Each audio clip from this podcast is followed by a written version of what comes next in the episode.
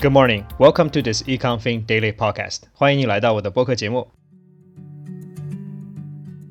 新的一周又开始了，各位听友，早上好。Today is April 26th, 2022. Let's begin this week with some latest business news around the globe.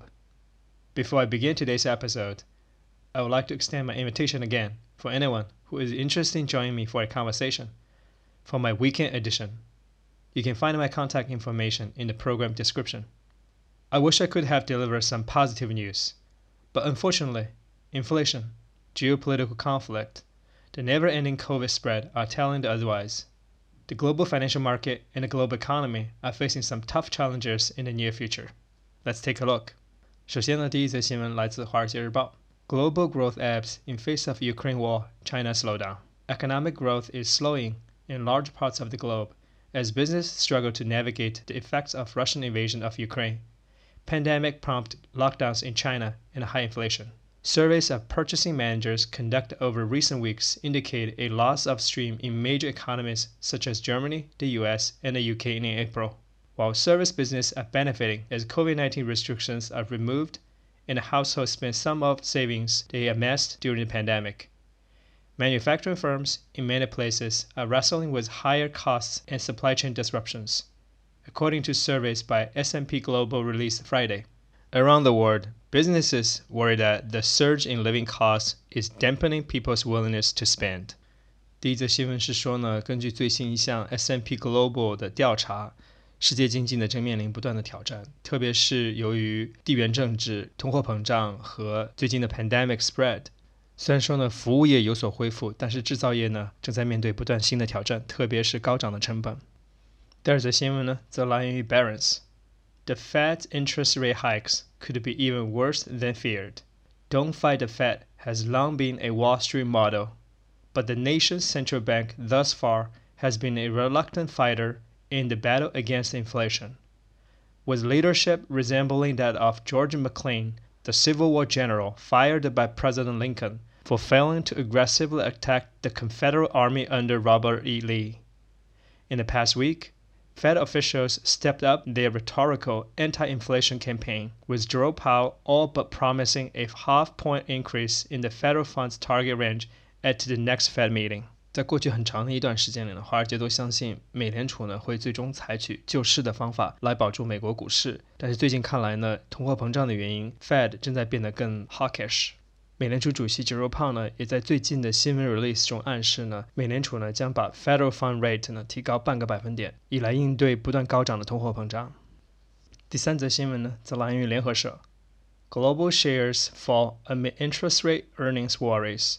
European stocks declined Monday, tracking losses in Asia as worries over interest rate hikes dominated an array of investor concerns.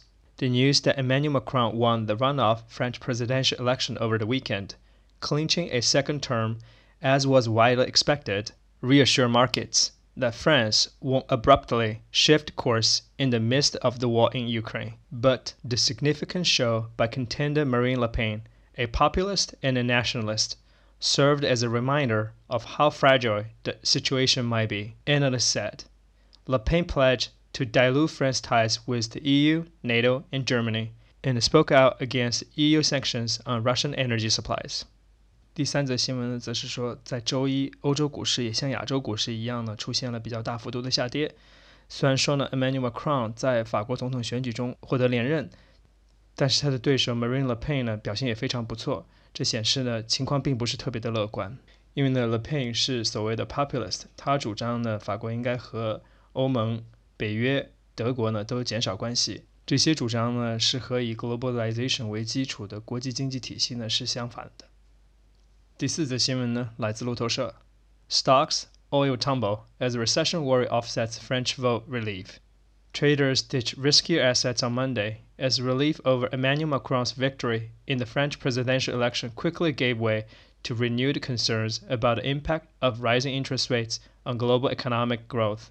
Asian markets suffered their worst session in over a month as worries that Beijing could soon be back in lockdown sent Chinese share back to 2020 lows.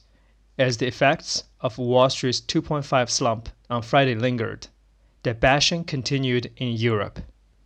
第四则新闻呢，也是说了周一 亚洲股市和欧洲股市的下跌。虽然说 Emmanuel Macron 连任呢是好消息，但是呢，市场现在更 concerned about interest rates。 同时呢，在亚洲市场呢，由于新的 COVID spread in China，股市呢回到了2020年的最低点。最后一则新闻呢来自 CoinDesk。Bitcoin falls to six-week low amid risk-off sentiment. Bitcoin is again on the losing end as the ever-increasing list of macro uncertainties weighs over traditional risk assets. At press time, the number one cryptocurrency traded at near $38,450, the lowest since March 15, and down nearly 3.5% in 24 hours, according to CoinDesk data. The global equity markets are a sea of red, with European stocks hovering at one-month lows and the futures tied to the S&P 500 nursing a 0.7% drop. Commodities also faced heavy losses, ending their recent resilience. Gold, a traditional safe haven and inflation hedge, fell nearly 1% to $1,917 per ounce. 最后一则新闻是说呢，由于世界经济整体面临很多宏观的风险，很多资产的价格呢都出现了比较大幅度的调整。这里例举了比特币的价格。